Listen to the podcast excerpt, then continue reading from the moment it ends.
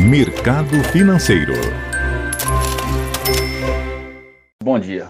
Índice Bovespa da Bolsa Paulista opera nesta quinta com forte alta de 2% a 108.070 pontos. Mercado americano, o índice Dow Jones projeta uma abertura em alta de 0,10% e a bolsa eletrônica Nasdaq pelhando uma abertura no positivo em 0,25%. Na Europa, bolsa da França, pequena alta de 0,04%. Em Londres, bolsa avançando 0,41%. E na Alemanha, bolsa com ligeira alta de 0,16%. Nesta madrugada, a bolsa da China subiu 1,5%. Mercado de moedas em baixa, o euro a R$ 6,23, recuando 1,11%.